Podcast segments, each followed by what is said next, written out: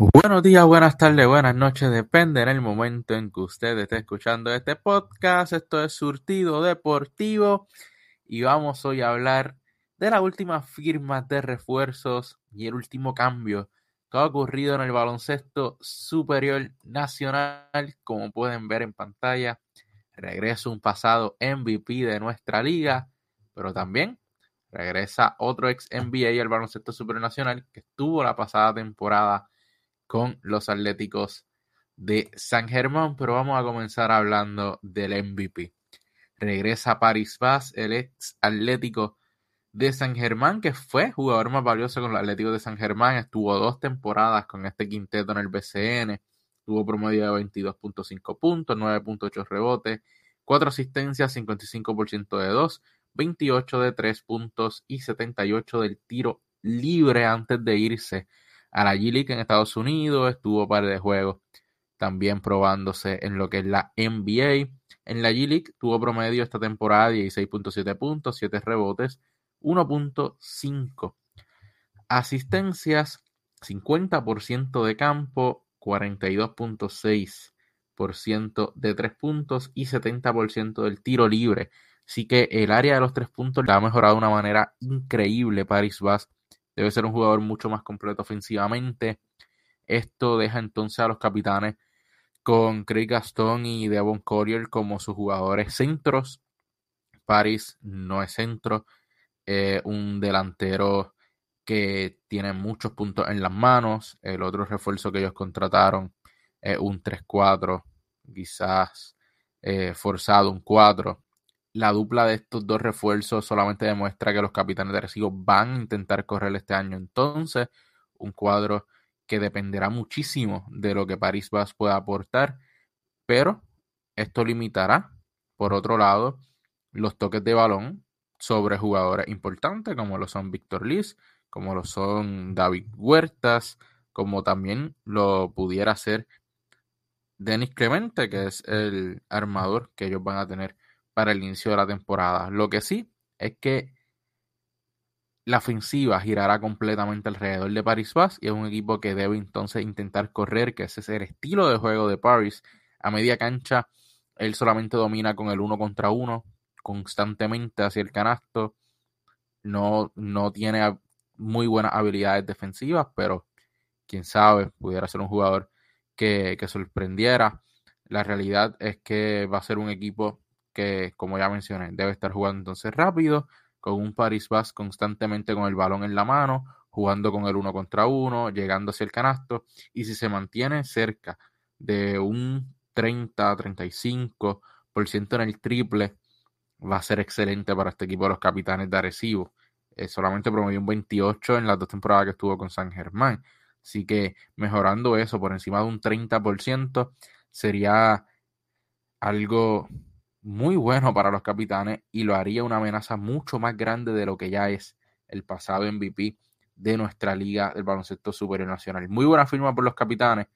Realmente la pareja de Paris Vaz para mí debió ser un jugador centro, un hombre grande que pudiera complementarlo como fue en un pasado con Arada Minu cuando estuvo con San Germán, pero eh, un equipo que pues entonces le dará tiempo a Devon el Chris Gastón y Willy Rodríguez en lo que son esas posiciones de centro. Pasamos entonces con los Atléticos de San Germán precisamente. Vuelve Norris Cole, jugador que estuvo en la serie final con los Atléticos de San Germán, donde tuvo promedios de 15 puntos, 1.6 rebotes, 1.6 asistencias, 56% de 2 puntos, 33% de 3 puntos y 80% del tiro libre.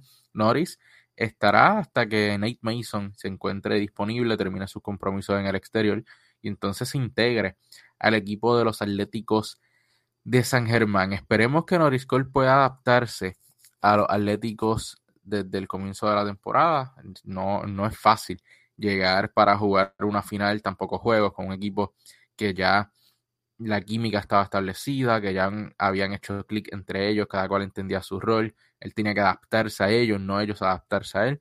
Ahora al llegar desde el inicio de la temporada puede hacer mucho más fácil la adaptación de, este equipo a él y de él al equipo también.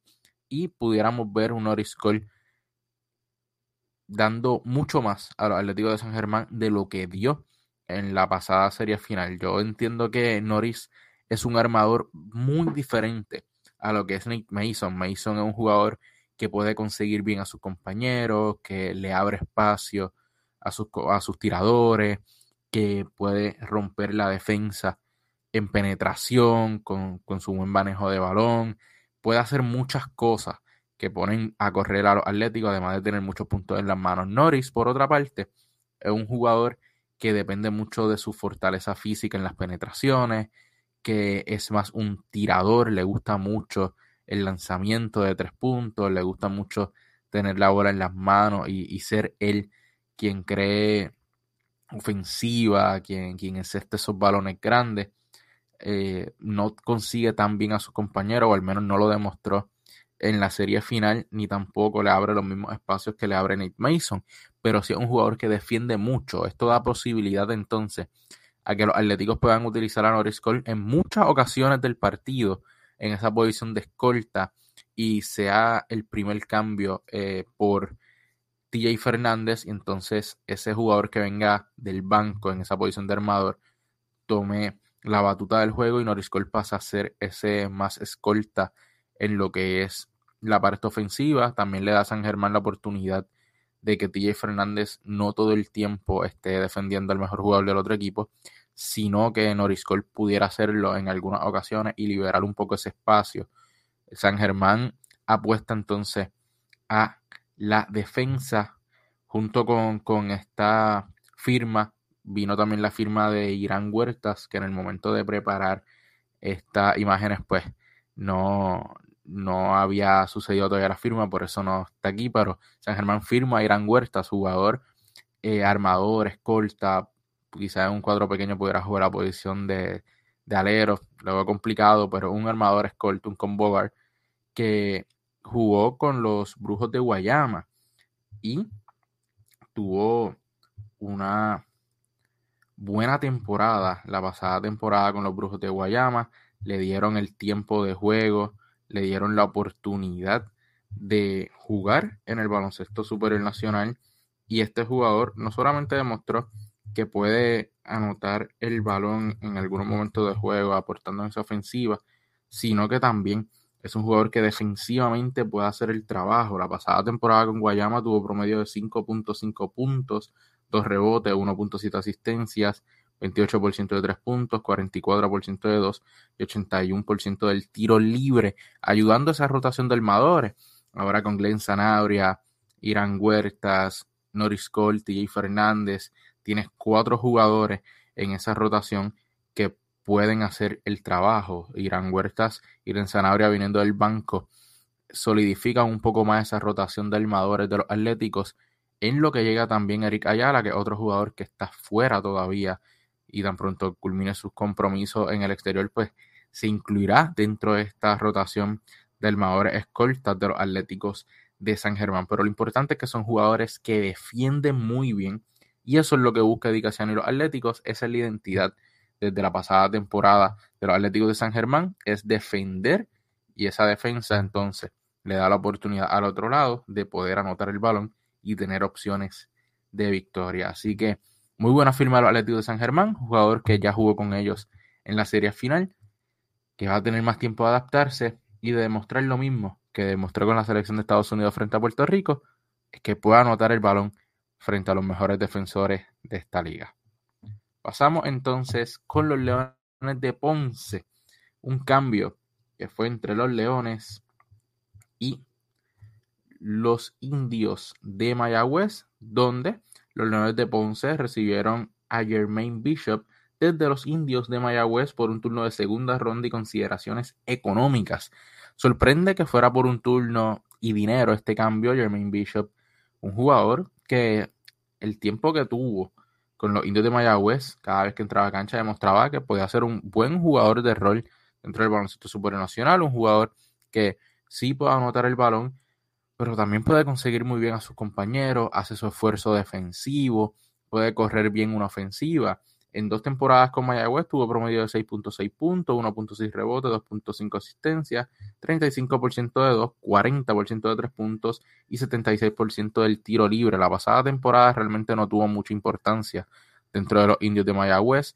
No se le dio el espacio en la rotación suficiente. Ahora en Ponce puede ser ese armador que entre a jugar a la posición cuando Yesriel de Jesús entonces pase a ser escolta en algunos momentos de juego. Da la oportunidad de tener esa dupla en cancha. Jermaine puede conseguir bien a sus compañeros, a sus tiradores. Entonces, por otro lado, junto con Yesriel, que puede crear su propio tiro, llegar hacia el canasto, puede ser una dupla bien interesante para el dirigente de los Leones de Ponce, que sabemos que es un dirigente que le gusta tener armadores que logren conseguir a sus compañeros la mejor posición de anotar y que puedan pasar el balón. Así que buena adquisición para los Leones de Ponce, allí junto con Luis López, Israel de Jesús, Main Bishop, son tres jugadores que cuadran muy bien en esa posición de armador y que da juego a múltiples combinaciones en esa posición, en esa rotación para los Leones de Ponce que siguen solidificando su plantilla como una de las más completas de nuestro baloncesto superior nacional hasta el momento.